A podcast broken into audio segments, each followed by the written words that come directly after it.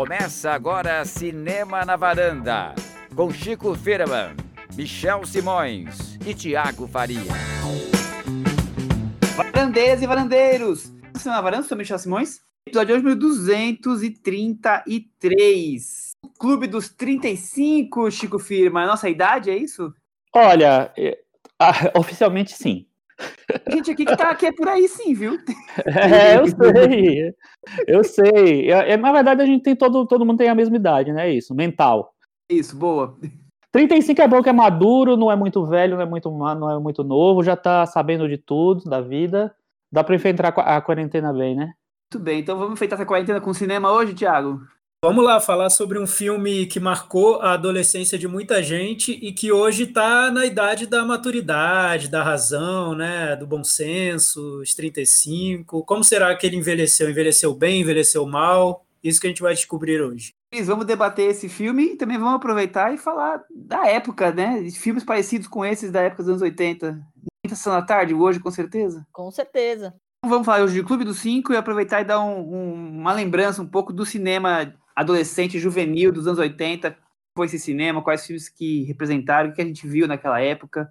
Hoje é sessão nostalgia totalmente. Vou começar direto com o John Hughes, com o Clube dos Cinco. O John Hughes, é, ele fez oito filmes como diretor, ele também é, fez outros roteiros de filmes bem famosos, mas como direção dele foram oito, e o Clube dos Cinco é o, foi o segundo dele. Começou com Gatinhas e Gatões, depois ele filmou esse, aí filme Mulher Nota, Nota Mil, Curtindo a Vida Doidado, e aquela de filmes que a gente já conhece. A gente falou sobre Curtindo a Vida Doidado no episódio número 24, lá no comecinho do podcast. O episódio chamava-se Curtindo a Varanda Adoidado. É, títulos muito criativos, como sempre.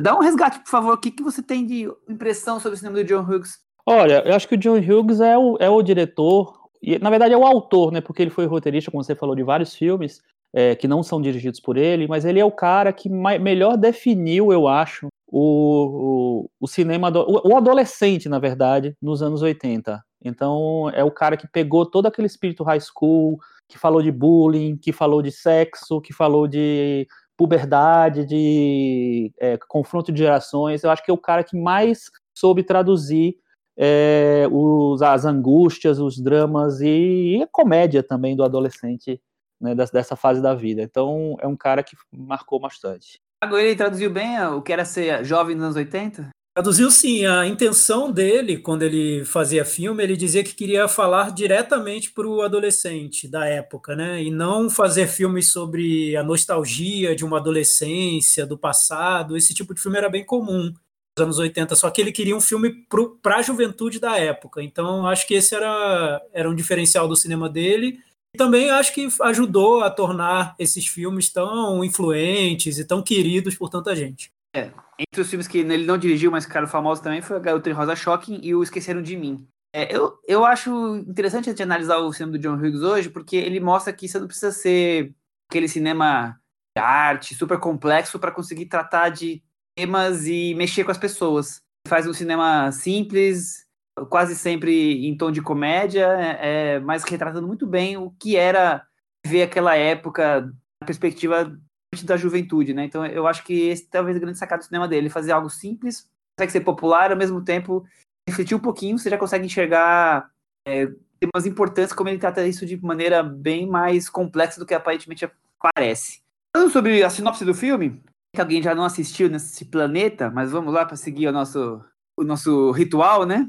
Isso Sei lá, não. Hoje, hoje o pessoal quer, quer só filme de 2010 pra cá, então tá difícil. Né? Verdade. Mas como, como tá disponível na Netflix e em outros, outros streams... É, facilita, facilita, facilita, Vamos falar então sobre um, um, clássico de muitos anos atrás, né? Do, do começo do cinema, né? começo né? do cinema, que o cinema começou em 1979 e aí na virada dos 80 o cinema já estava aí e aí veio o Clube dos Cinco, cinco anos depois. Então é bem no comecinho do cinema. Aí estudantes de perfis bem diferentes têm que passar o sábado na escola, de castigo, escrever uma redação sobre o que pensam deles mesmos. Convívio de horas presos na biblioteca revela muito sobre eles. É revelador, Chico, firma esse tempo deles juntos na biblioteca? Eu acho que é revelador, eu acho que é revelador para eles também, para os personagens. É, e eu, o que eu acho mais interessante no filme é como o Hughes ele é, trabalha com cinco estereótipos, né? Que inclusive eles se nomeiam, né, é, como estereótipos mesmo. Chamou outro pelo estereótipo. É, é, o esportista, claro, né? isso, o esportista, a princesa, o, o criminoso, vamos dizer assim, né, o, o nerd e, o, e a basket case, né, e a maluquinha. É, então eles são, são cinco estereótipos do, do cinema juvenil que a gente viu em dezenas de filmes antes e depois do Clube dos Cinco. Só que ele pega esses estereótipos e eu acho que ele, que ele faz um negócio impressionante, porque ele desconstrói os estereótipos, porque ele, ele começa a discutir os próprios estereótipos. É, e, e é, o, o Clube dos Cinco me ganha pelo fato dele ser um, um debate meio existencialista. Tudo bem, no, no molde de, de, cinema teen dos anos 80, é, com todas as, as é, características que isso é, puxa, né, que, que esse tipo de, de filme traz, mas é um debate sobre quem sou eu e para onde eu vou. Então eu acho que é um filme que meio que não tem muito par nos anos 80, não. Thiago, o que você achou do 5 inicialmente? Quando eu vi pela primeira vez, eu lembro que foi muito marcante para mim, porque acho que quando você é adolescente e tá vendo um filme do John Hughes, pelo menos quando eu vi, né? Hoje eu não sei se, se o impacto é tão grande, mas lembro que foi como se eu tivesse descoberto um filme que estava ali falando diretamente para mim sobre questões que eu estava enfrentando, problemas que eu vivia e os personagens, principalmente do Clube dos Cinco, são personagens que se vestem de estereótipos, mas que no fim das contas são totalmente inseguros, não sabem o que querem da vida, nem sabem se aqueles estereótipos onde eles se enquadram dão conta de resolver problemas que eles têm e de definir a identidade deles. Então, essa questão da identidade na adolescência é muito forte, mesmo, mesmo se você não refletir sobre ela, assistir a filmes que tratam sobre esse assunto provocam impacto grande. Então, para mim, quando eu vi pela primeira vez o Clube dos Cinco, foi veio com uma força enorme, um filme que lembro que eu gostei muito. Rever esse filme tanto tempo depois, eu não vi o filme novamente nesse período todo. Eu, foi a minha primeira revisão do, do Clube dos Cinco. Foi outro choque, porque parecia que eu estava vendo um filme diferente, que acho que é muito interessante por outros aspectos e tudo mais. É, que eu acho que ele vai no, nesse cerne da adolescência de uma maneira muito direta, muito simples e franca, sincera, e acho que isso que faz do filme ser, ser muito especial para quem tem essa idade. Eu entendo como alguns críticos mais velhos na época viram o filme como uma bobagem. Realmente, ele foi, ele dividiu muito a crítica quando ele foi lançado. Mas para os adolescentes, ele chegou muito diretamente. Ele foi ao ponto. E, eu, e é isso que eu vejo na revisão. E você, como você lembra, ele é era uma bobagem que marcava muito um tipo de público, não é bem isso? O que, que você acha? Você vê, naquela época, um isolamento de oito horas parecia uma coisa infinita, né? Veja como estamos agora, né? Ah, parece que o jogo mudou, né? Parece que o jogo virou. É, eu, eu vou com o Chico, viu? Eu acho que eu acho que o brilho do Clube dos Cinco é exatamente isso, né? Ele, ele já vem tentando vender, assim, já, já assume que ele vai estar tá tratando de estereótipos, e, e ao longo do filme a tentativa é de desconstruí-los, né? Ou de pelo menos tentar mostrar uma face, uma outra face de, dessas, dessas figuras, né? É, é, é, assim, se você levar para um terapeuta, é um prato cheio, né? Porque é uma análise é, psicológica é, de como fala-se muito do, da influência dos pais né, na, na, na, na criação desses filhos, fala-se muito na, na, nessa coisa mesmo de você criar uma armadura, de uma de você até mesmo você simplificar a sua imagem perante a, a escola, os seus colegas, perante os outros, para ser mais fácil, ou, ou para você vira essa pessoa. Eu sou a estranha mesmo, eu sou o cara que é o atleta mesmo, e até para não, não criar muita polêmica, você tem isso. E, e é nessas, nessas conversas que às vezes.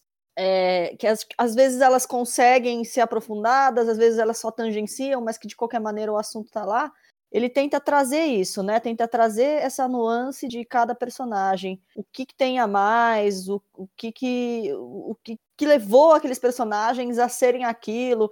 Ele tenta investigar um pouco mais, né? Ele tenta ir, ir além do que a gente está acostumado a ver nesse tipo de filme. Ele, ele, ele tenta ir em busca dessa resposta. Por que, que essas pessoas assumiram essa, essa armadura, né? Eu acho que é, são esses os momentos mais interessantes do filme. Ele também vai se travestir de, de uma obra que é uma galhofa, que é engraçado, que é que é uma, uma diversão de sessão da tarde, né? Mas ele tem esses, esses momentos, essas pitadas de tentar aprofundar um pouco mais no perfil dos personagens que, que cria tanta empatia ao longo de todo esse tempo. A primeira coisa que me chama a atenção é, logo de cara, como ele consegue apresentar os cinco estereótipos assim, de maneira muito simples, né?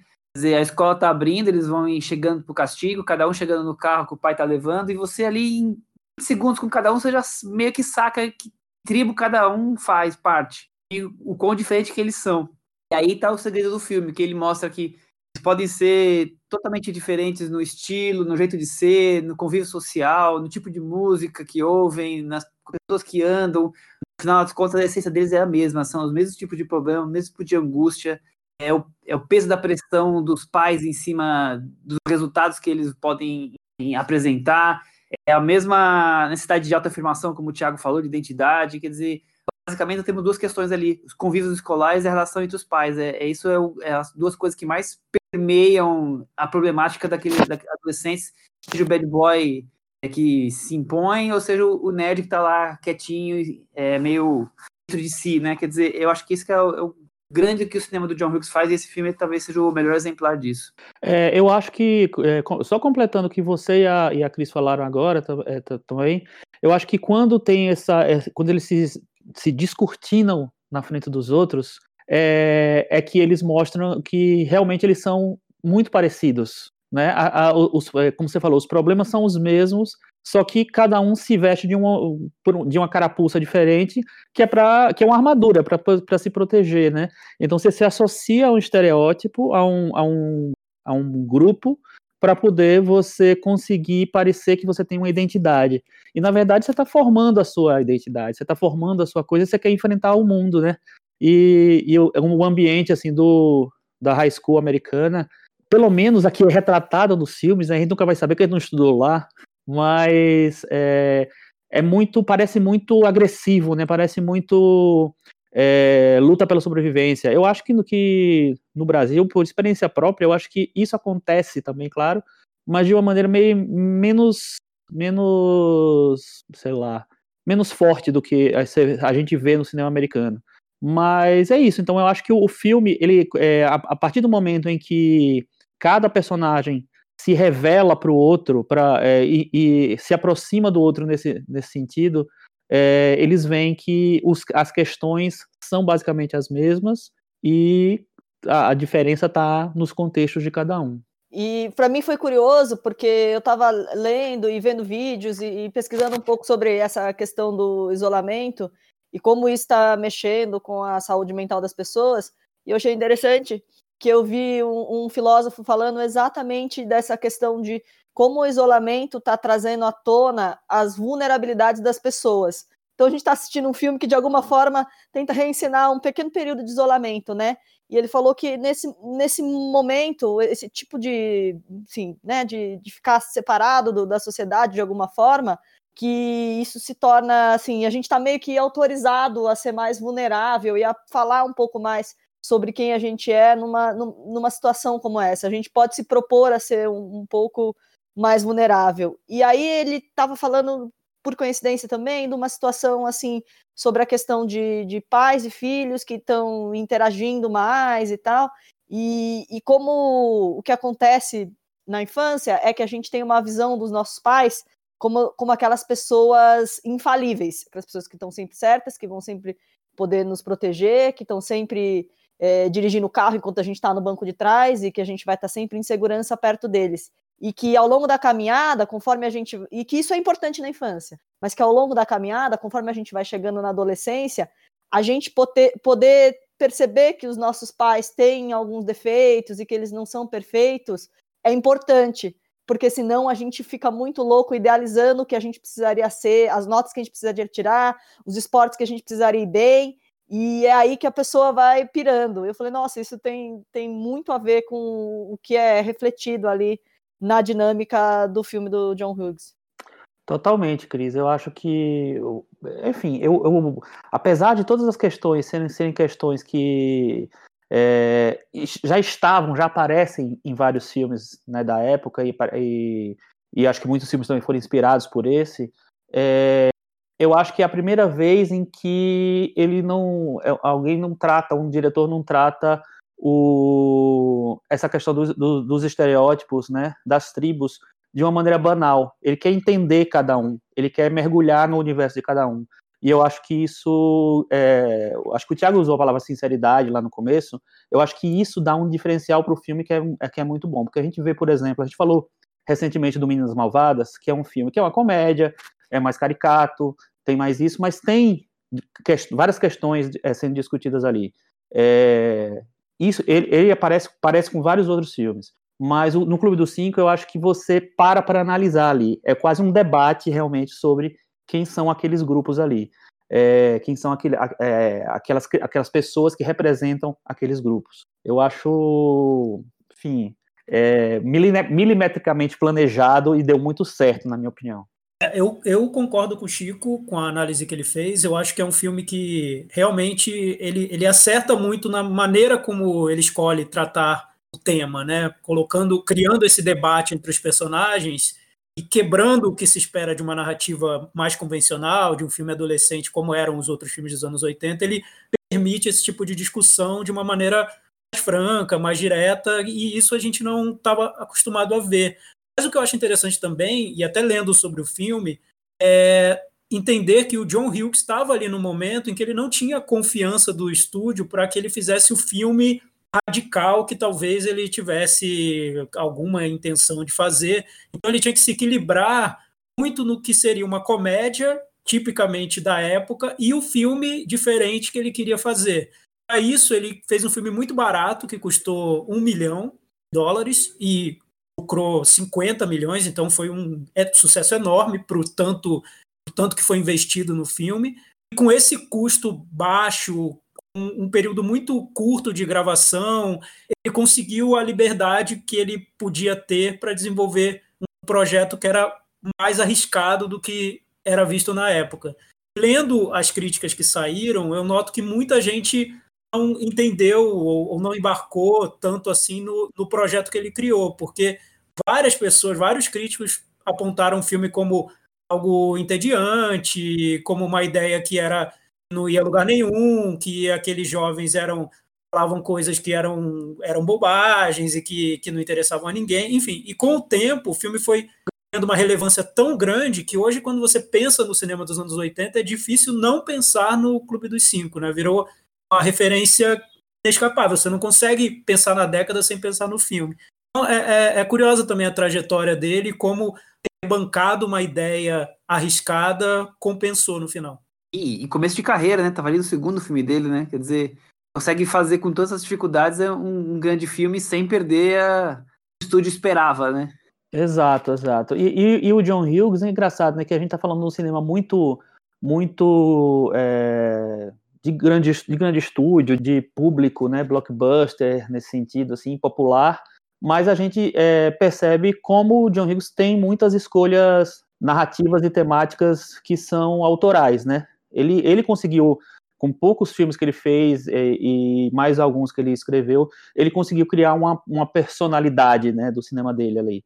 É, o universo dele é, é, fechado, é um universo meio adolescente mesmo, mas eu acho é incrível as, as discussões que ele levanta e as quebras de, de linguagem, né? Que é essa coisa da, do, do filme de, da falação, do falatório, que talvez isso tenha estranhado é, muitos críticos, porque é, eu acho que, não sei se vou dizer que é o primeiro filme que tem isso, mas é um filme em que é um filme de debate, é um filme de fala, um filme de, de pessoas conversando.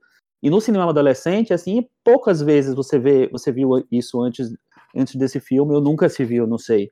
É, depois ele, inclusive, é, quebra mais ainda, talvez, a, a, a, linguagem com o Curtindo a Vida Doidado, que foi outro filme que foi marcante também. É, então eu acho que é um diretor que ele tem um senso de, de, enxergar uma obra de uma maneira completa, né? Eu acho que quando ele começa o filme com as pessoas chegando e, e termina o filme com as pessoas indo embora, é, focando tudo naquelas 24 horas ali, naquele, quer dizer, não sei quantas horas são, mas enfim, 8 horas, horas 8 horas ali, é. Exatamente. Ele cria um, uma embalagem, assim, tipo, ali naquelas oito horas, tá, eles estão num estado de suspensão da realidade. Eles, não, eles podem ser eles mesmos, ou eles podem é, não ser o que a escola, o que os colegas esperam que eles sejam. Um momento meio que de vale tudo para eles ali. Como se eles vivessem durante o período inteiro na escola, normalmente, num baile de máscaras, e eles chegam ali no baile de máscaras e devagarzinho ao longo do dia eles vão tirando as máscaras porque o convívio e o quanto um descobre do outro, as revelações, as confidências acabam permitindo que eles se sintam à vontade de se desnudar ali e ser quem eles são, né? E, e falar das coisas mais banais até as coisas mais complexas que eles vivem, né? Então, eu acho que nisso a cena mais crucial, deve ser aquela sequência, estão sentadinhos no chão, cada um abrindo as suas segredos, digamos assim, né? Parece uma coisa tão de adolescente, né? Porque eles conseguem falar sério e brincar numa velocidade como se fosse uma rebatida de ping-pong, né? Assim, de repente você já tá brincando, de repente já tá de novo num assunto muito sério. E essa carga dramática combina com, com essa coisa um pouco até da imaturidade, da juventude, né? Como se você pudesse fazer é, piada de coisa séria e, mesmo tempo, ter captado aquela, aquela mensagem, né? Então, eu acho que o filme consegue traduzir isso muito bem.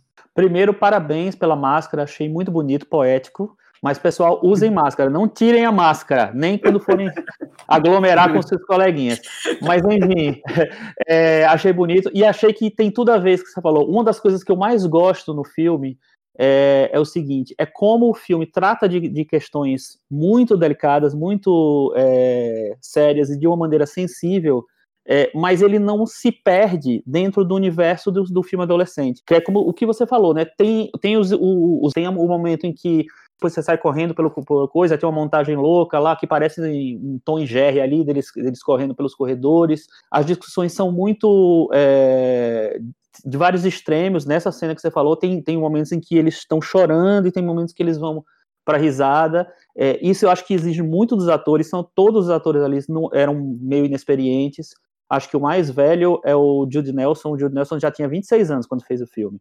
É, 26? 26. É, era, era padrão, né, nos, nos filmes adolescentes. O pessoal era velho, tinha 30 anos e fazia adolescente, mas tudo bem. Ele era mais. Mas ele, ele não era também muito experiente. Então, assim, ali eu acho que é um momento em que eles se revelam.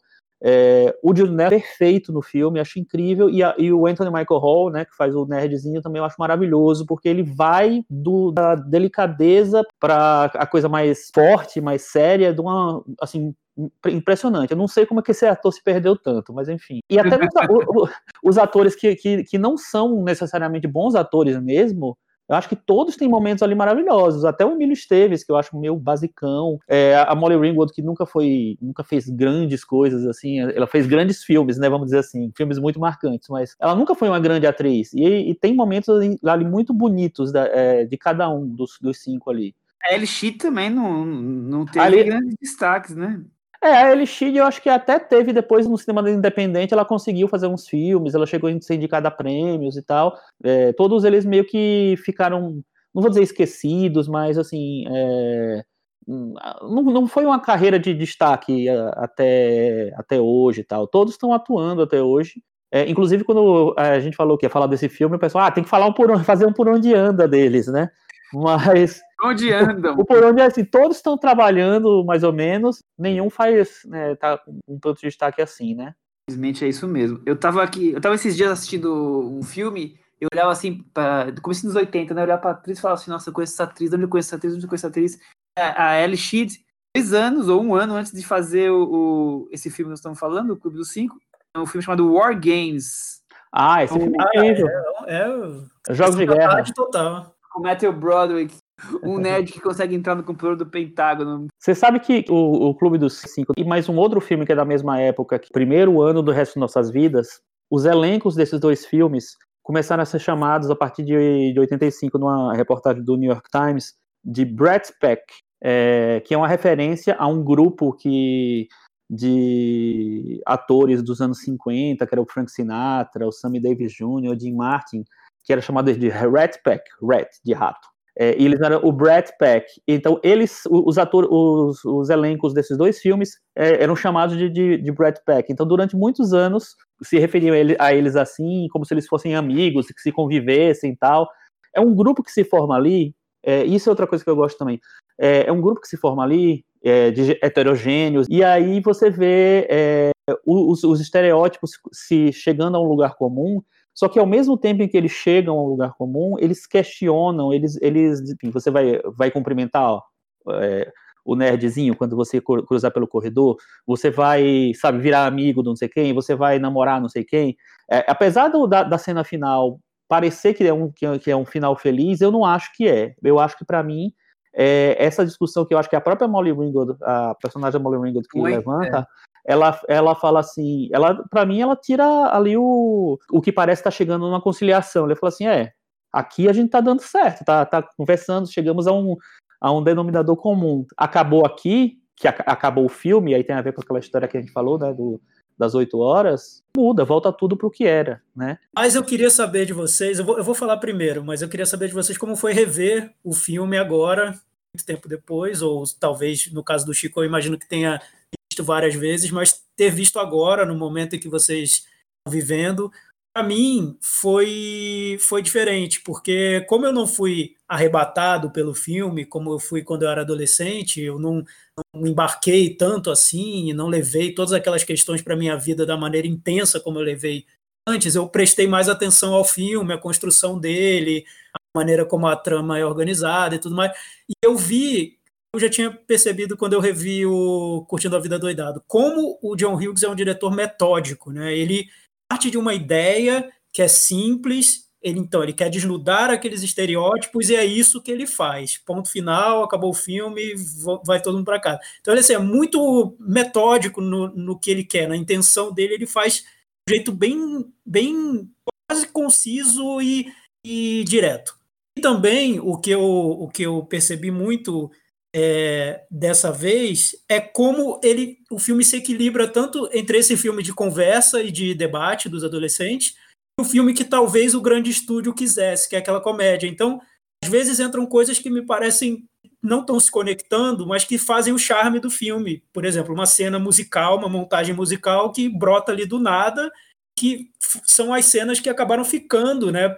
A história mesmo. Hoje, quando você lembra no Clube dos Cinco, você lembra deles dançando em cima da mesa, mas aquilo dentro do filme, não sei para quê, né? Parece que é uma exigência do estúdio para que ele seja também um filme engraçado, divertido, ágil, para que não seja só as pessoas conversando toda hora e que tenha momentos cômicos e momentos nonsense, divertidos, enfim, como eram os filmes dos anos 80. Isso eu reparei também revendo, enfim, foram os dois pontos que eu reparei. Mas eu acho que ele tem essa alma pop. É, eu eu já tinha revisto, é, não faz muito tempo que eu já tinha revisto, é, mas o filme sempre teve um impacto muito forte em mim. Eu sempre me emociono naquela cena que as pessoas, as, os adolescentes se revelam ali, naquele momento mais, mais introspectivo de cada um.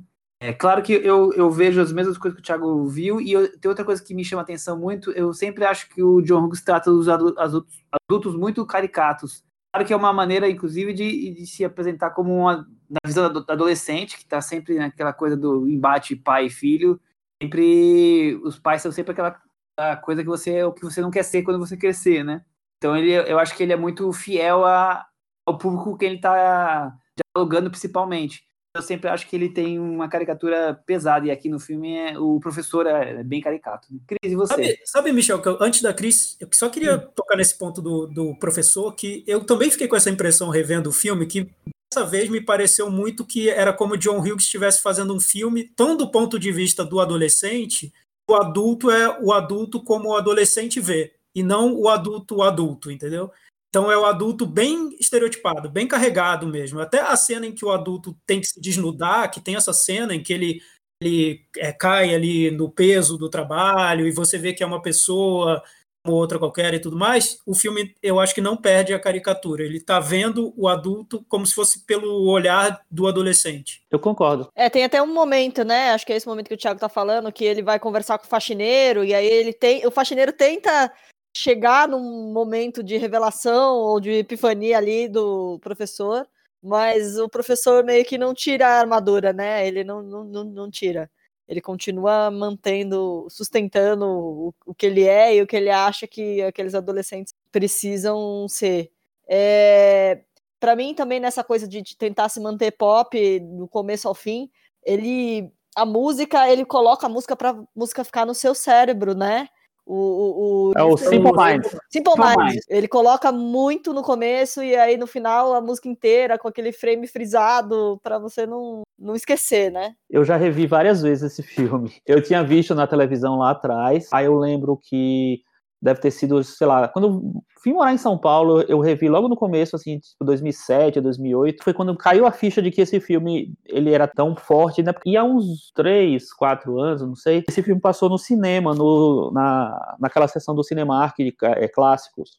E aí eu assisti no cinema. Eu tenho outra relação, a gente discutiu sobre isso, é, com filmes que eu, que eu vejo no cinema. Eu me senti, assim, projetado. assim, adorei ter, ter revisto e tal. Ah, é, um, é um baita filme, né? Além de ser um baita filme, eu acho que realmente eu acho que ele se sustenta bem ainda vendo hoje quem, quem for assistir pela primeira vez. Eu acho que perde um pouco o impacto de, porque nos anos 80, por exemplo, um filme com uma música que entra já abrindo o filme, uma música pop da época e termina também, isso era comum na época. Hoje não é tão comum, então acho que a pessoa vai assistir e achar um, achar um pouquinho es- estranho, né?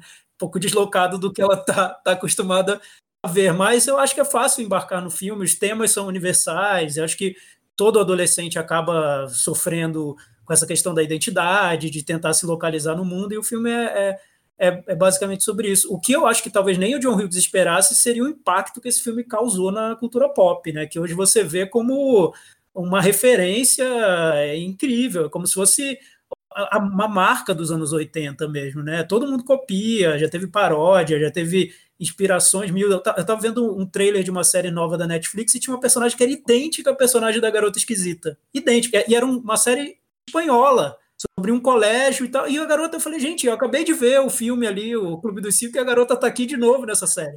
Porque virou inevitável citar o Clube dos Cinco, né? Então, não adianta Tipo- se você gostou, gostou, o filme já, já tá na, na história, eu acho. E aí foi espanholo, porque o, o Thiago já achou péssimo. Já achou... Pô, já desliguei na hora, já joguei o controle remoto hoje e cancelei minha assinatura da Netflix. Eu nem porque ele ficou assistindo esse trailer, né?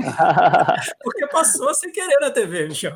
É, você falou na Netflix, o fi- o filme tá na Netflix, o filme tá no Telecine Play também e tá no Look, então tem vários lugares para assistir ao filme. É um filme que eu acho que ele, por mais que ele retrate aquela juventude dos anos 80, pra mim ele é muito atual. Acho muito Tipo, atual. Só posso falar mais uma coisa rapidinho? Pode, Eu claro. agora lembrei de algo que eu acho que pode irritar um pouco a geração de hoje. Ah, É o que acontece com a personagem da Ellie Sheed, o desfecho dessa personagem. Eu acho que pode ser bem irritante. Pode, Milênios. é peri- é ah, perigoso. sim, Bem irritante. sim. É. Não, eu, concor- eu- eu- eu concordo. O desfecho dessa personagem. É, eu, eu concordo. Eu, eu acho, na verdade, aquele o, o, o final, não só o da Elishid, mas também o, o que envolve a Molly Ringwald, eu acho que é um final meio bem conciliador, só que é um conciliador artificial. É tipo assim, parece conciliador, mas eu não acho que eles é, vão para casa pra, e, vão- ser amigos no outro dia. Então, É, é um, é um final que combinava com aquela época, né? Agora ter cinco anos Talvez, depois, não, é. não- não se terminaria o filme daquele jeito, com certeza. Agora, uma, uma, uma questão para vocês: o, que filmes vocês acham que tem uma influência do Clube dos Cinco? Vejo isso no próprio Lady Bird. Que Eu não acho tem- que todos os, filmes escolares foram pautados um pouco pelo que o John Hughes e os filmes que nós vamos discutir agora colocaram na época. Eu, Eu acho acho que- também, eu acho também, acho que acabou moldando esse, esse gênero, né? Ficou, criou, criou, o John Hughes criou um gênero dele ali, que, que deu base para o Meninas Malvadas, por exemplo. Para um filme que agora me foge o nome, mas sobre uma garotinha que é youtuber, o Chico vai, vai lembrar agora. É, o oitava Quase- série. Oitava Oitava série. série. Oitava série, eu acho que tem muito do espírito do, É. do John Hughes, que é você O desconstruir o estereótipo. O quase Ele- ele 18 montou- é, é parecido. Moldou um, um coma fade, né? Ele, um tipo de coma fade. Tem outros tipos, mas ele moldou um tipo que. Esse coma fade escolar americano que todos os outros filmes que vieram até os de hoje acabam de alguma forma bebendo na fonte. engraçado porque o Clube dos Cinco ele virou o sinônimo de- desse tipo de filme, dessa comédia, dessa, desse filme de, e- e- é, escolar, né? E aí eu tava vendo que é engraçado como a nossa memória trai a gente, por exemplo. Pra mim, é um filme que eu vi várias vezes na sessão da tarde. E aí, ou, ou várias vezes, ou algumas vezes, não sei. E o filme, eu pesquisei desde que a sessão da tarde foi criada até 95, ele nunca passou na sessão da tarde. Ele passou, se passou, passou depois só. De- eu acho que passou depois. É verdade, Chico. Eu não lembro desse filme na sessão É. da tarde. Eu lembro do Curtindo a Vida Doidado na sessão da tarde. É, o Curtindo a Vida Doidado passou no, já, já nos anos 90, na sessão da tarde. Então acho que o filme do John Hughes serviu para a gente abrir bem essa conversa e a gente pode explorar um pouco mais sobre os filmes adolescentes dos anos 80. O que mais a gente viu, o que mais a gente lembra, se a gente reviu algum desses filmes, se eles representaram, representam ainda hoje alguma coisa no cinema. Thiago, você, o que, que você assistia quando você era jovem e queria ver filmes adolescentes? Eu via Truffaut. Ah, Eu, eu contei na, na conversa com. Malê, Malê, você via? Não, enfim. Ali. é- claro, a gente via, eu via muito filme da, da sessão da tarde. Esse, esse quadro acho que devia chamar filmes que eu não quero rever nunca, porque pode ser terrível a revisão, né? Medo. Você, o filme que você adorava quando era criança e minha infância foi nos anos 80, né? Então, que eu vi quando era criança ou quando era adolescente, pré-adolescente, rever hoje pode ser um choque. Felizmente, eu revi Curtindo a Vida Doidado para o Cinema na Varanda e foi ótimo. Eu adorei o filme. Hoje eu acho que é um filme incrível. Eu, se, se fosse escolher Curtindo a Vida Doidado e Clube dos Cinco, eu preferiria Curtindo a Vida Doidado. Acho que é um filme super criativo, com várias possibilidades ali de direção e tal, a atuação do Matthew Broderick que eu acho maravilhosa. Então, foi muito bom ter revisto o Curtindo a Vida Doidado. Por exemplo, Uma Cilada para Roger Rabbit, que é um filme que me marcou muito na infância, eu não revejo nem, nem que entre na Cinemateca da Varanda. Eu não vou rever, vou dizer que eu não encontrei ver. Vou ver, não adianta, não vou ver. Então, assim, a gente cria uma ligação muito forte com esses filmes. Pelo menos eu, eu crio, né? Minhas lembranças estão nas sessões desses filmes. Então, é difícil voltar a isso. Os filmes não, não são do jeito como eu via antes, né? E, claro, os filmes que eram sobre criança eram filmes que filmes com criança, adolescente, eram os que eu me identificava mais. Os Goonies, por exemplo, para mim era, era maravilhoso, eu adorava, vi várias vezes quando era criança. Não revi. Eu revi recentemente a Cilada para Roger Rabbit, continua muito, muito bom. Você pode ir sem medo que acho que você vai gostar. Tiago, você não tem que ter medo de nada.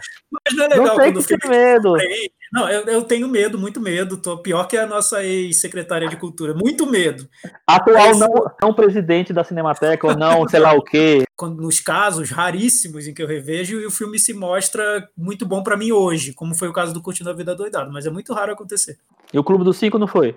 Foi, foi, foi. Eu gostei muito do filme também. É que eu nem esperava que ele fosse me tocar como foi antes, porque, enfim, outra coisa, outra época. Não, mas, mas, gente, ó, sinceramente, alguns filmes realmente eu acho que perdem um pouco com, com o passar do tempo, significam menos pra você, mas alguns ficam. é, eu não sei se é por causa da no- própria nostalgia e tal, ou, ou também porque realmente você percebe enquanto adulto. Então, eu acho que tem, que tem a, a- a possibilidade realmente de perder um pouco o sentido, e- mas eu acho que você pode redescobrir um, um filme antigo. Você, Michel? Eu tenho, eu tenho tentado, de vez em quando, quando aparece, rever um ou outro, porque acho que vale se arriscar. Esses dias eu, eu vi, o TSD Cult, de vez em quando, apresenta alguns deles, né?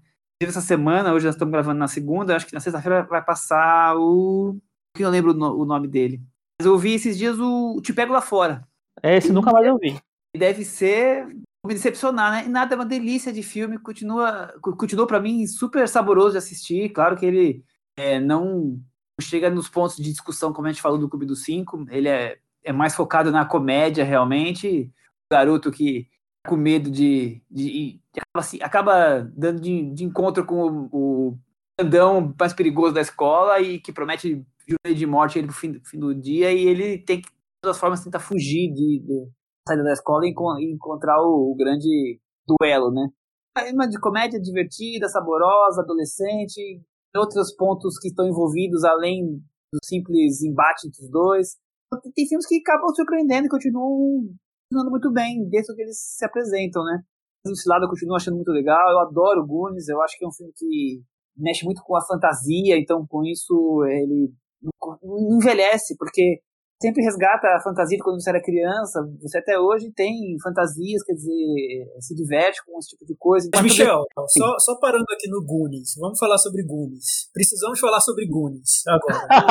Goonies. quando você era criança e viu Goonies, você viu Goonies quando você era criança? Ah, eu lembro de ver na TV, adolescente, jovem, sei lá quantos anos.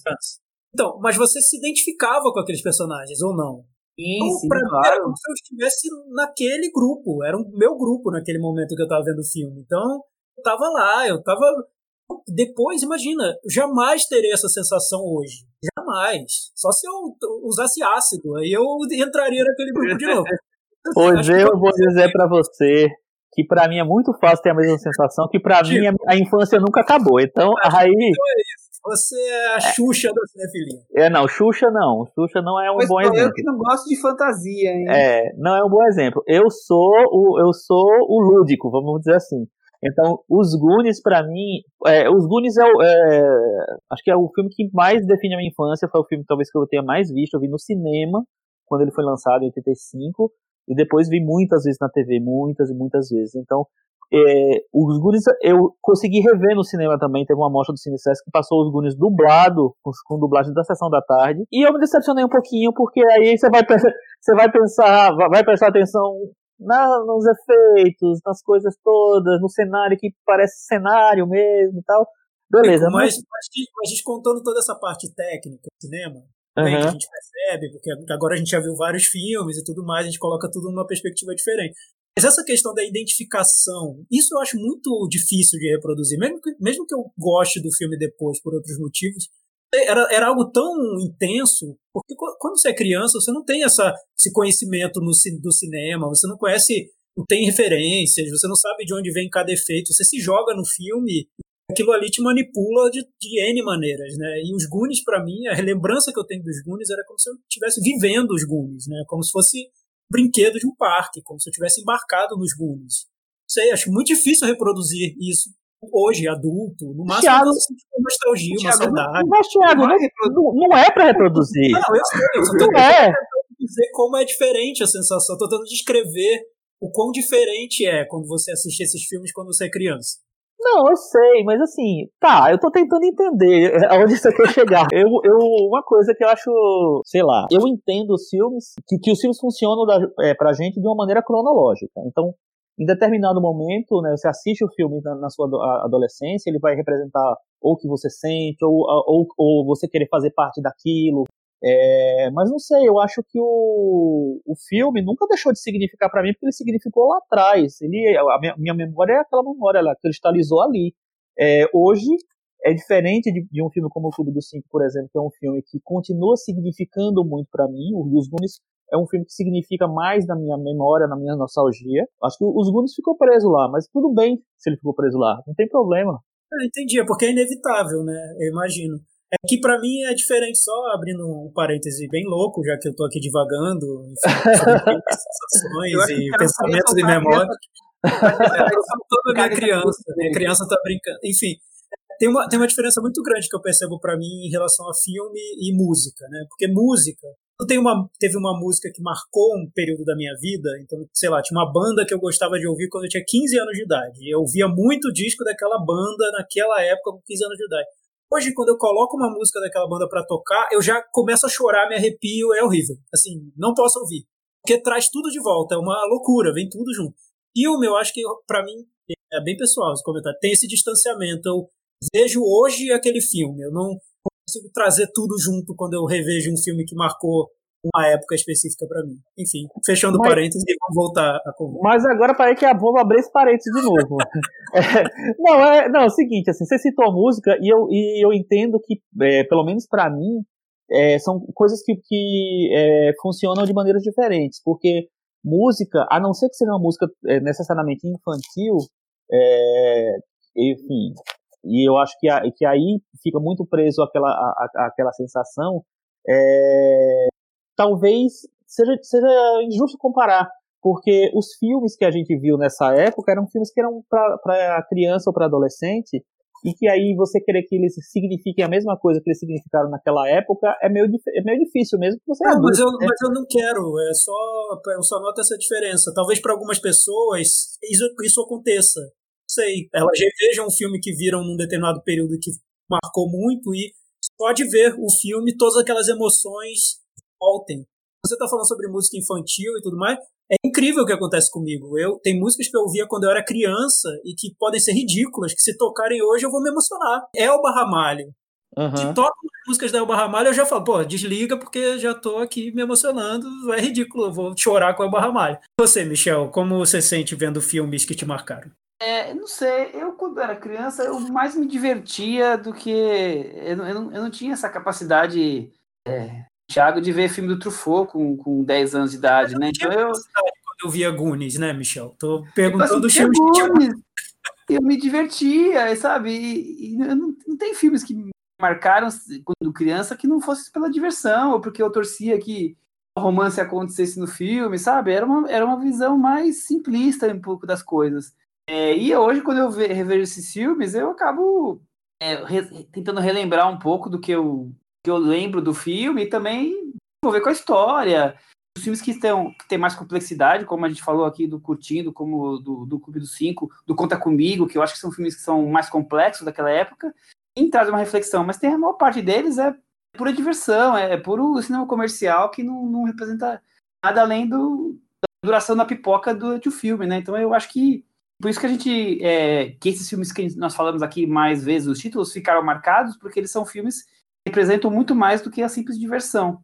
Porque a, a, acho que boa parte da lista que nós vamos acabar comentando aqui, relembrando, filmes que, que não ficaram tanto, que não são tão revistos, porque não, não, não tinham tanto a oferecer além da, da simples diversão. Então, para mim, é muito isso. É, tem filmes que, que eu guardo para mim porque eles me fizeram, de alguma forma, me identificar, e tem a imensa maioria que eu me diverti na época, e se eu assistir hoje, alguns eu vou me divertir, outros eu vou achar uma completa bobagem e faz parte. E você, Cris? Eu? Eu ia te perguntar é, se você reviu Duro de Matar recentemente. Olha aí. Duro de Matar o 1 é o filme que eu, certeza que eu mais vi na minha vida. E eu, eu não sei quando foi a última vez que eu revi, mas não faz tantos anos assim, e eu continuo achando ele incrível. É, de ação assim é, é impecável. Então é isso, né?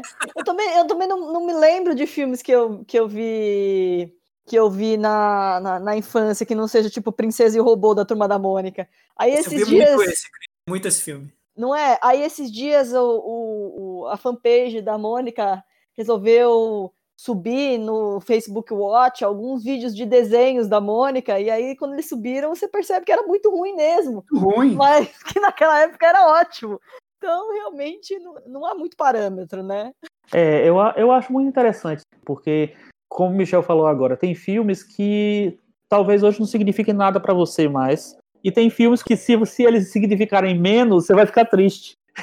Então, eu acho que tem essa, essa essas duas coisas, essa, essa, esses dois tipos de sentimento, assim. Você, sei lá, você se sentir representado, a, a, sua memória, a sua vida, a sua infância representada, a sua adolescência representada por um filme, e ela, e na verdade, e, o, outro tipo, assim, o, o, filme que você viu lá, beleza, eu, eu na verdade, eu, eu, eu entendo que tem essas duas, esses dois tipos de sentimento, mas eu, eu sei lá, eu acho que eu consigo deixar os dois meio válidos, apesar de tudo, entendeu?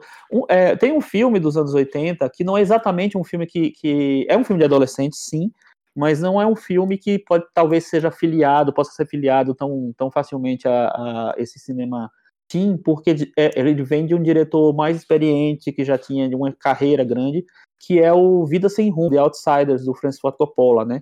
que é um filme também que teve essa coisa de, de apresentar vários atores. Tinha o Matt Dillon, tinha o, o, o Ralph Macchio, que depois virou o Karate Kid, tinha o Patrick Swayze, tinha o Tom Cruise, que também é um filme da, da, da época, né? um filme até anterior ao, ao Clube dos Cinco, ao Curtindo a Vida Doidado e tal.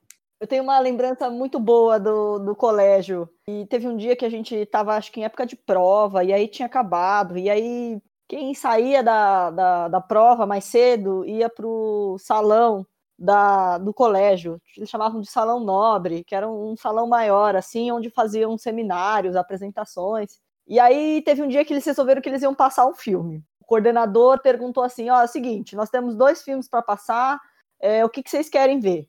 Vocês querem ver Esqueceram de Mim ou Fantástica Fábrica de Chocolate? falei, mas é óbvio que a gente quer ver Esqueceram de Mim. A gente vai ficar vendo o filme velho, Fantástica Fábrica de Chocolate? E eu votei no Esqueceram de Mim. Mas não é que todos os filhos da mãe dos meus colegas preferiram votar em Fantástica Fábrica de Chocolate? Eu falei, mas gente, a gente vai ver um filme muito velho. Eu achava até que era preto e branco, não era. E aí começou a passar o filme e eu lembro de ter ficado com muito medo do filme, porque o filme é, o, filme é horrível no sentido de que as criancinhas são engolidas e acontecem várias coisas esdrúxulas com as criancinhas. E reassistindo mais pra frente, quando, na época que estreou o filme do, do Johnny Depp, eu continuei com a mesma impressão, com o mesmo medo de ver as criancinhas sendo engolidas e achando aquilo horrível. Com trauma, tenho... né, Cris? Foi é. terrível. Trau foi traumático é, e continuou sendo tem traumático. filmes que a gente não deve ver simplesmente, ponto final. Eu tenho uma memória sobre esse filme, A Fantástica Fábrica de Chocolate, o clássico lá. É, esse filme foi o filme que me fez, um dos filmes que, que me mais fez ter medo na vida, porque eu criei um pavor do Gene Wilder que você não tem ideia. Era um, era, um, era um cara que eu não podia ver em filme nenhum. E depois ele fez Um Pequeno Príncipe, ele, fez, ele teve aquelas comédias todas do Mel Brooks, os filmes com o Richard Pryor. Eu não podia ver aquele cara que eu, que eu queria desligar. Vocês acham que tem algum tipo de, de, de tema ou de filme que os anos 80 tratavam nesse, nessa seara aqui de filmes adolescentes que hoje não tratam mais, que os tempos mudaram? Alguma coisa relacionada, sei lá, a drogas, ou a sexo, ou a relação pais e filhos? Tem alguma coisa que que mudou a abordagem dos filmes de hoje? Ah, então, no Clube dos Cinco eu acho que tem, e que em vários outros filmes também tinha, que é essa coisa da menina estranha virar a princesa e essa transformação, né? Eu acho que hoje seria totalmente politicamente incorreto e seria cancelado no Twitter, ninguém ia gostar do filme. É, do tipo, por que, que ela precisa virar a princesa, por que, que ela precisa atender a padrões da sociedade, Exatamente. ficar igual a, a amiga e, e para ser aceita, né? É, é, uma, uma coisa que é, é muito do, do, contexto da época e que isso não ficou, assim. A relação com a imagem não ficou mesmo, né?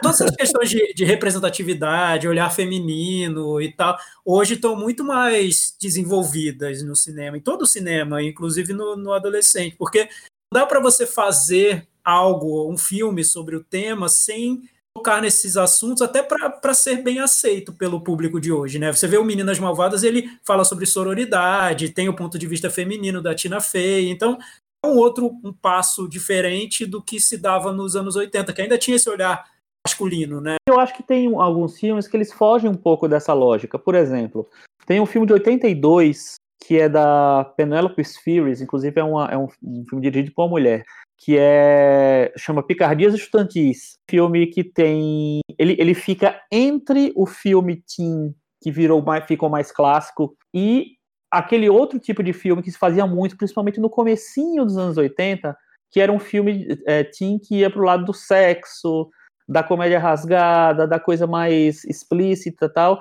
que é tipo Porques. E, e o Picadilhos Estudantis, eu acho que ele fica no meio. É, e é, para mim tem um dos grandes papéis do Champagne, que é o. Acho que é Spicoli, que é o personagem dele, que era um surfista chapadão.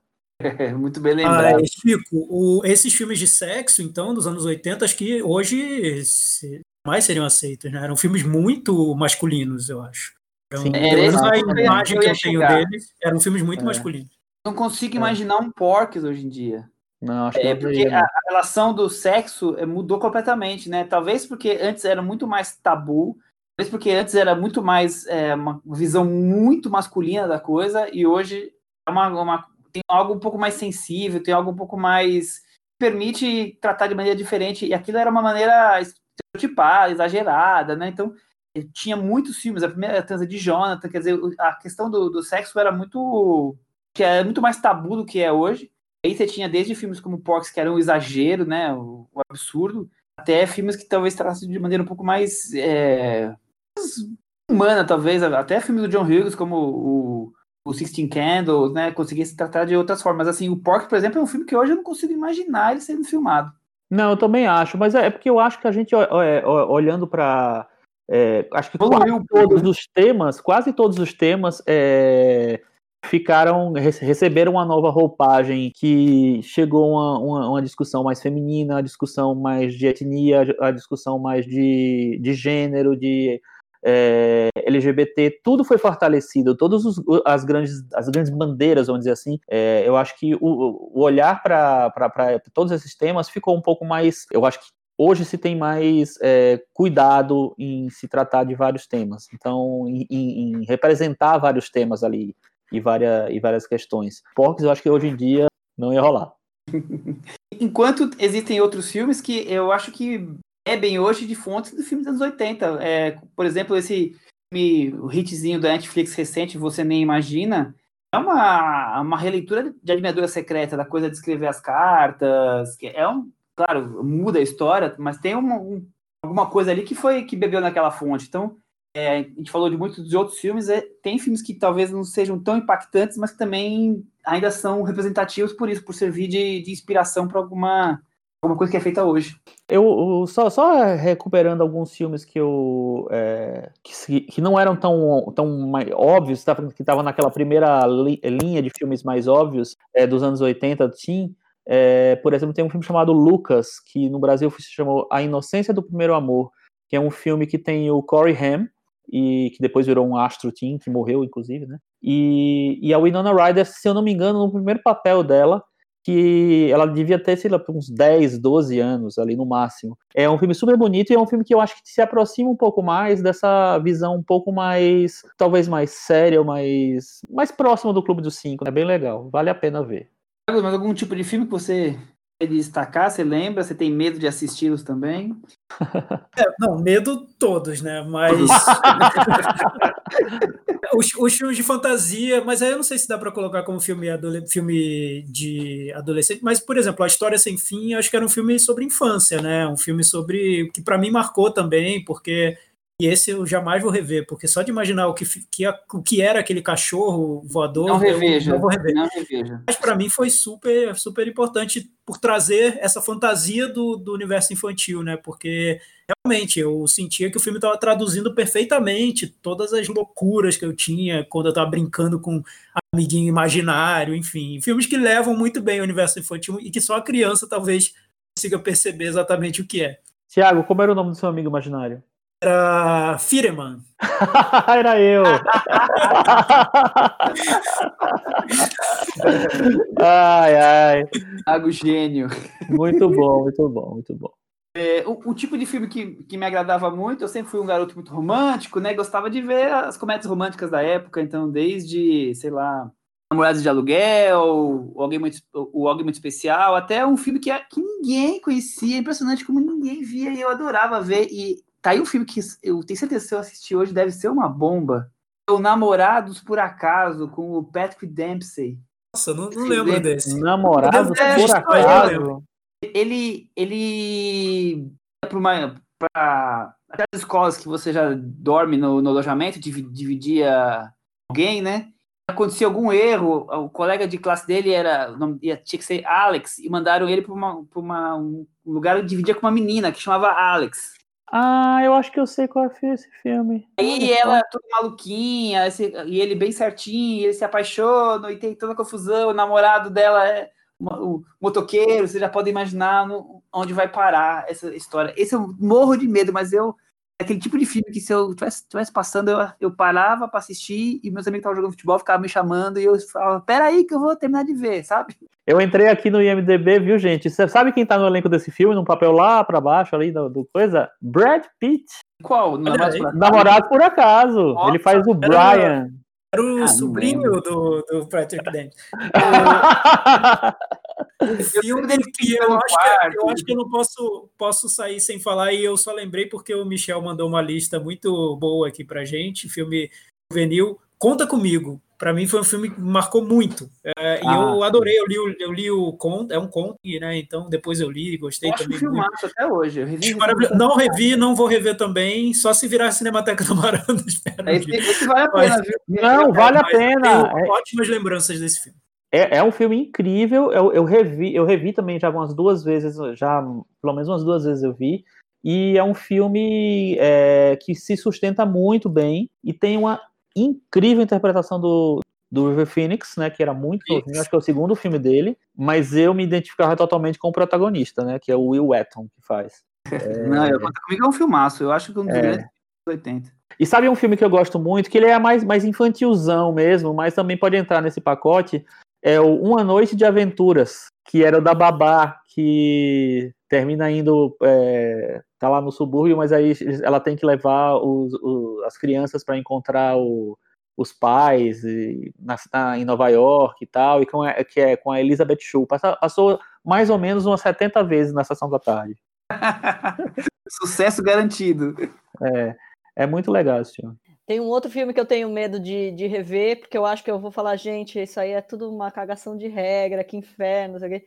Sociedade, Sociedade dos Poetas Mortos. Ah, sim. Filme, é, na minha infância, foi muito importante, porque uma das minhas melhores amigas da, na escola amava esse filme, a ponto de ela pegar o caderno de todos os alunos da classe, escrevendo o poema nas contracapas de todos os alunos. Depois, quando sempre que tinha, como a Cris falou, de relembrar, é, de, de votar qual filme que vai passar, porque tem uma aula vaga, precisa passar um filme para preencher o.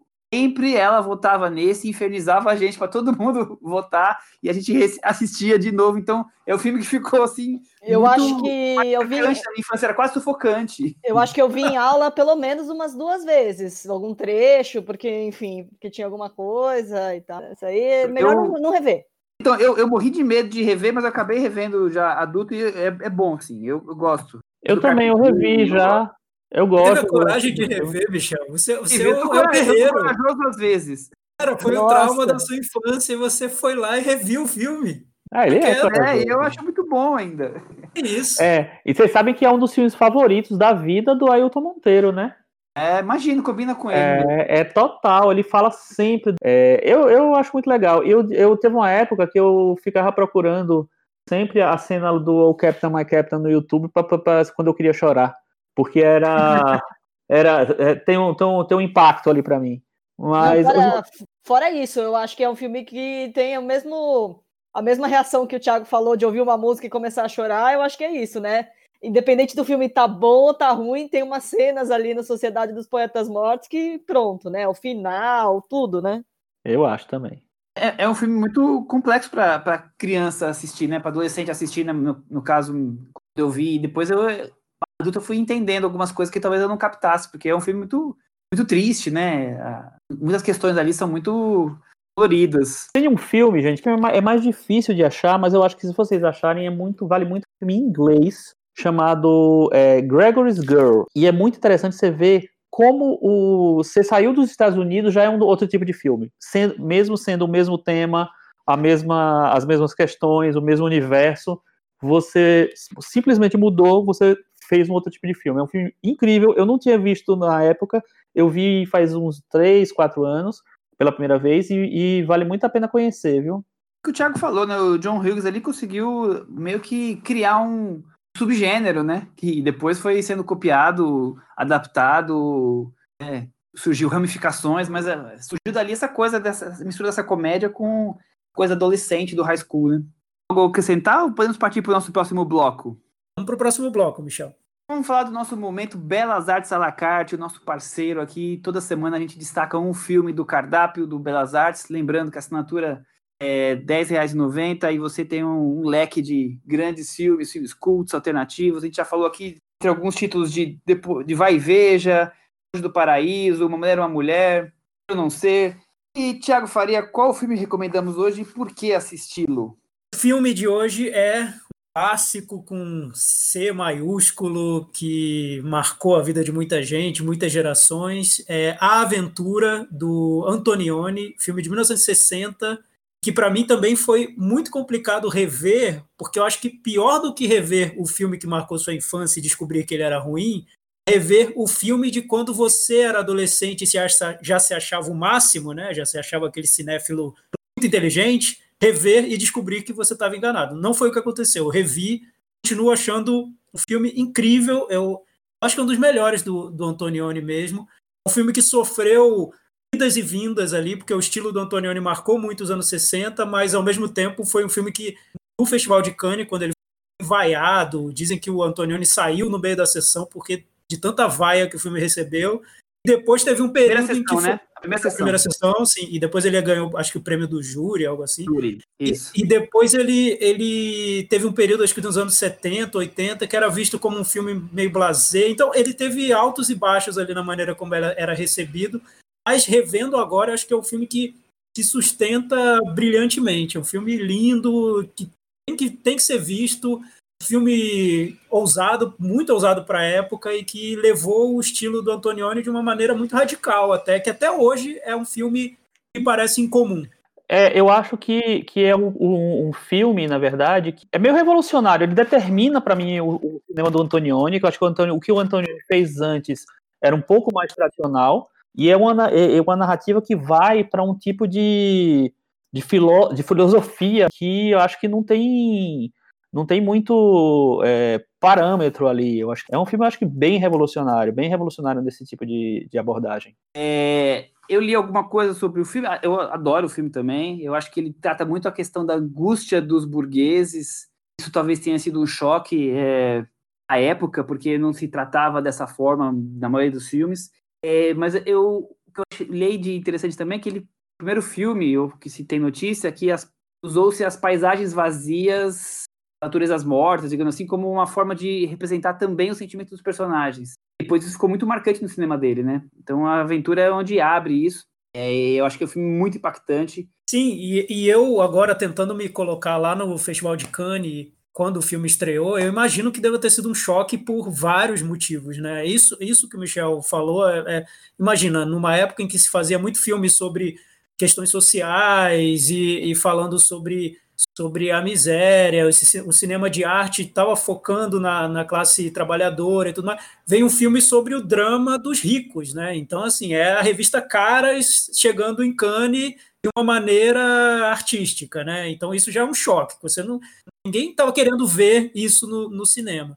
Depois, um filme em que a trama parece que é abandonada no meio do filme, né? A estrutura dele, eu ainda acho um choque o filme. Eu revendo agora, eu acho incrível como ele conseguiu fazer esse filme na época e exibiu no festival e depois ainda virou um, um dos filmes mais cultuados do, da década, né? Porque o filme começa como uma trama em que uma das personagens desaparece e os outros personagens vão buscar essa personagem e do meio para o final esse, essa questão vira uma questão totalmente menor no filme até que é totalmente abandonada. Então eu imagino o, o público que queria a solução para o mistério mostrado no meio de um filme de 2 horas e 20 que parece que não está indo a lugar nenhum e que parece que é um filme sobre o nada, né?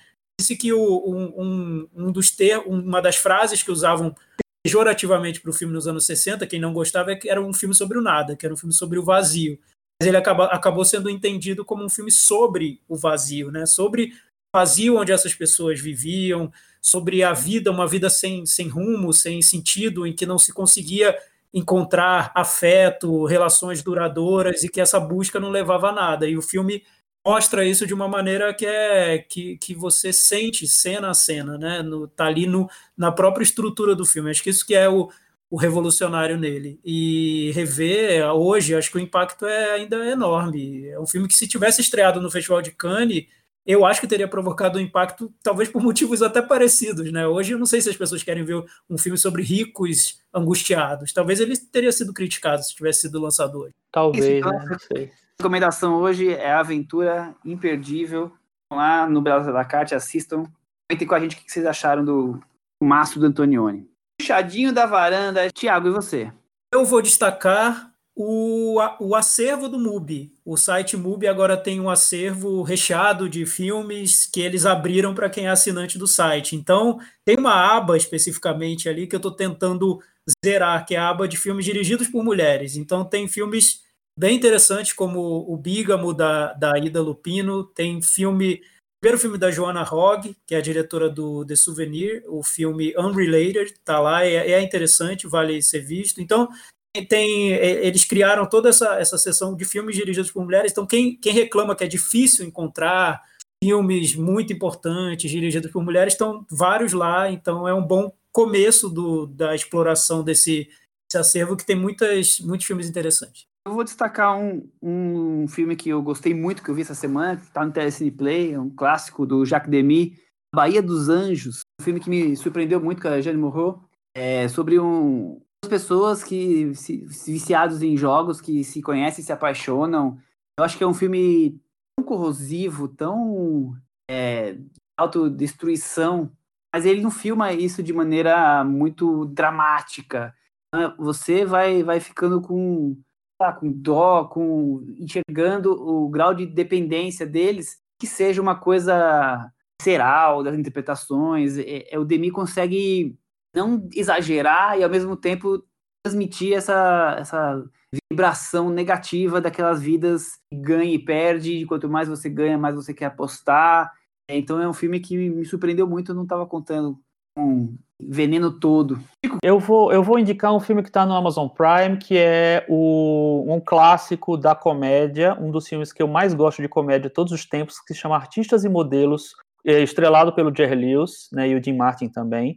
E é uma delícia de filme. É um filme que eu revi recentemente e ele continua tão, sabe, com um frescor tão grande, tão, tão delicioso de assistir. É, eu estou redescobrindo alguns filmes do, do Jerry Lewis que eu fazia muito tempo que eu não via, que passavam na televisão há um, há um tempo, e revendo eles e, e, redescobrindo. Eu não sei se eu já falei aqui, mas outro que eu revi também é, foi O Mensageiro Trapalhão, que é um filme que é basicamente um filme de sketches, é um filme preto e branco, ele está, se eu não me engano, no Telecine Play, é, e é um filme, outro filme delicioso, eu acho quase uma obra-prima mesmo, porque é um filme todo de sketches, o Jerry Lewis faz um, um, um, mensageiro de um hotel, né, um cara que carrega mala, que, é, o bellboy, né, que se chama, e é, o filme, ele, ele, se assume como um filme de sketch, no começo tem um cara que vai, apresenta e diz, ó, esse filme que você vai ver agora não tem história, é um filme, ó, não, é diferente, não tem história, viu?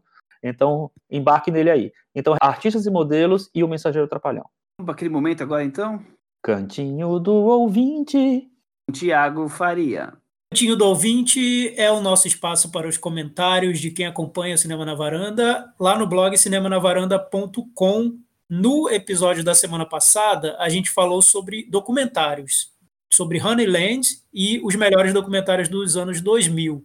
Teve um comentário aqui no nosso blog do Jackson, Jackson, que ele acompanha o Cinema na Varanda há um tempinho já, e ele fez um comentário enorme que eu não vou conseguir ler na íntegra. Eu acho que ele fez de propósito para eu não ler, porque imagina, se eu ler esse comentário dele, a gente ia ficar aqui uma hora só na leitura, né? Tá é muito legal o que ele escreve, porque ele fala sobre todo, toda a trajetória dele como cinéfilo, como ele começou a se interessar por cinema, e ele e é interessante que ele diz, vou tentar resumir aqui, tá, Jackson? Se eu errar, depois faça um comentário lá dizendo que eu errei, que eu entendi tudo errado. Mas é o seguinte, ele diz que o método que ele usa para ver um filme é se entregar ao filme sem pesquisar nada sobre o que vai ver. Então, ele não quer saber nada de bastidor, nada, nenhum detalhe técnico, como o filme foi feito, qual foi a intenção do diretor, etc. Ele embarca no filme e deixa a vida levar. E ele diz que assim ele tem experiências que são muito profundas, muito intensas. Ele os filmes surpreendem, o, levam o, o nosso amigo Jackson para lugares onde ele não imaginava. Então, ele viu o Honeyland sem querer pesquisar muito sobre o filme e adorou o documentário e gostou muito. Então, quando ele ouviu nossa conversa, ele que a gente comentou vários aspectos técnicos do filme, especulou sobre a maneira como ele tinha sido feito. Eu, eu critiquei, o Chico também, o Michel menos um pouco. Ele sentiu essa diferença de olhar. Enquanto ele estava buscando no filme algo quase inocente, de entrar na, no que o filme tem a oferecer sem ficar questionando muito, a gente estava seguindo o caminho contrário, que era querendo entender tudo, toda a maneira como o filme foi feito, todos os detalhes técnicos e todos os sentidos, todos os motivos, as motivações e tudo mais. Então, eu achei interessante esse comentário dele, porque ele diz que entende a maneira como a gente vê, mas ele está gostando da experiência de de encarar o cinema sem, sem tentar entender de onde o filme veio e tentar ir entrando na ilusão do filme. É, resumindo, é isso. Vocês acham que. Também gostei muito de, do, ele abrir na, na, maneira dele, como ele se vê como cinéfilo, como ele interpreta os filmes, é muito legal. É, eu, eu acho, eu acho interessante porque eu acho que para mim faz todo sentido, mas tem outro, outros filmes, por, por outro lado, que eu acho que perdem quando você não sabe. Eu também gosto, eu, eu tô cada vez menos vendo trailer, cada, é, sinopse já faz tempo que eu não leio, porque eu acho que sinopse estraga demais, mas às vezes você quer entender um pouco mais o contexto, principalmente filme antigo, né? Então, é, eu realmente não tento ficar no equilíbrio entre saber e não saber. Por exemplo, Amanda, que é um filme que a gente, que a gente viu, todo mundo gostou muito, é um filme que eu acho que você lê a sinopse, você mata o filme. Eu, eu, prefiro evitar de ler e depois ler, ler depois que vi. É, eu evito sinopse, eu sou igual ao Chico, eu não leio, eu pulo, pulo a sinopse, e, e isso foi terrível para mim, porque eu tive um período longo da minha vida, 10 anos, que eu escrevi profissionalmente sobre cinema. Então, imagina, eu tinha que escrever sinopses dos filmes, que é obrigatório, né? Você escreve em jornal sobre cinema, sobre o filme, você tem que escrever a maldita sinopse do filme. Então eu tive que me treinar para escrever sinopse, porque eu sempre odiei ler sinopse. Eu sempre pulei o trecho da sinopse das críticas, né? Eu lia sempre o comecinho, quando começava a sinopse eu pulava e ia para o final. E depois que eu vi o filme, às vezes eu voltava e lia a sinopse. Então, sempre detestei, mas quanto mais eu fico velho e tudo mais, mais eu tenho interesse de saber como os filmes foram feitos e o que aconteceu nos bastidores, qual foi a intenção do diretor, como a crítica viu na época do lançamento e como viu depois. Eu, eu vejo o filme que dura uma hora e meia e passo, sei lá, três horas explorando os arredores ali do filme. Então, eu, cada vez mais eu me interesso por isso. Eu faço a mesma coisa. E se for filme de Hitchcock, eu pego lá o, o, o Hitchcock Truffaut e vou ler o capítulo. ah, sensacional. Ah, eu acho super interessante saber, né? Eu entendo essa história da ilusão, e isso é muito comum quando você está no começo da, da cinefilia, né? Eu lembro quando eu era bem novo, adolescente, filmes eu não queria, era tudo uma ilusão, né? Eu não, não, nem queria saber como eram feitos. Mais algum comentário? Também temos aqui no nosso blog Cinema na Varanda muita gente sugerindo ideias para o nosso podcast. Então, por exemplo, o Tiago Carvalho ele sugeriu um episódio sobre os principais movimentos cinematográficos, sobre o Dogma 95, sobre Novelle Vague e um sobre filmes inovadores. É, o Leandro sentiu falta de comentários sobre séries documentais, então ele indicou Making a Murder da Netflix e o The Jinx da HBO e ele queria ouvir comentários nossos sobre séries. De vez em quando a gente está comentando no, no puxadinho, né? Recentemente o, o Michel indicou a do Chicago Bulls, então às vezes a gente está tá voltando ao tema. séries pro, pro puxadinho. As outras ideias a gente vai, claro, considerar todas. Obrigado pelas ideias. Várias delas já se tornaram pauta e outras podem se tornar com certeza. Estamos sempre atentos a, a boas ideias. Lá no Instagram, a Karen Lemos também mandou uma sugestão de pauta. Ela escreveu o seguinte: Primeiro, ela comentou sobre Honeyland. Ela falou: Não entendi até hoje a exaltação em cima desse documentário, que eu achei super estimado. No mais, gostaria de ouvir no podcast mais sobre vocês, o que vocês fazem de trabalho com cinema, e queria saber da Cris também, que sabemos tão pouco. Vejam só. Olha aí, Cris, a gente vai fazer o episódio. Essa pela Cris de O mistério do Cristiane. É, é tudo sobre Cris. Tudo sobre Cris. Ó, eu queria é... falar só o seguinte: se a gente for fazer um, um, um, episódio sobre o Dogma 95, eu não revejo os idiotas nem a pau. Eu Nunca mais não. quero ver isso. Deus me livre. Chico, Mas... você tem medo que perca o encanto inicial ou algo assim? Não, é, eu, eu tenho medo de morrer mesmo, sabe? Nesse, nesse filme. Que assim, eu acho, pra mim, foi um dos filmes mais insuportáveis de ver na vida. Mas tudo Mas bem. Mas sobre a gente contar sobre a nossa vida, a gente tá sempre contando um pouquinho, né? Se ah, é? A gente fala bastante, eu é, acho. Se ah, o podcast inteiro, você vai juntar as peças e vai conseguir formar o... Não, é. pessoas, os nossos ouvintes devem estar sabendo mais da nossa vida do que as nossas mães. Com certeza, viu? Pois é, quando a gente abre o nosso coração aqui, eu acho que já aconteceu com todo mundo. Vive, né? É, hoje muitas vezes. É. fechar, né? Hoje mesmo eu acho que eu abri e tá aberto lá, porque eu não consegui concluir nada, na verdade, infelizmente. é isso? Fechamos hoje? É isso. Semana que vem, tchau. Tchau.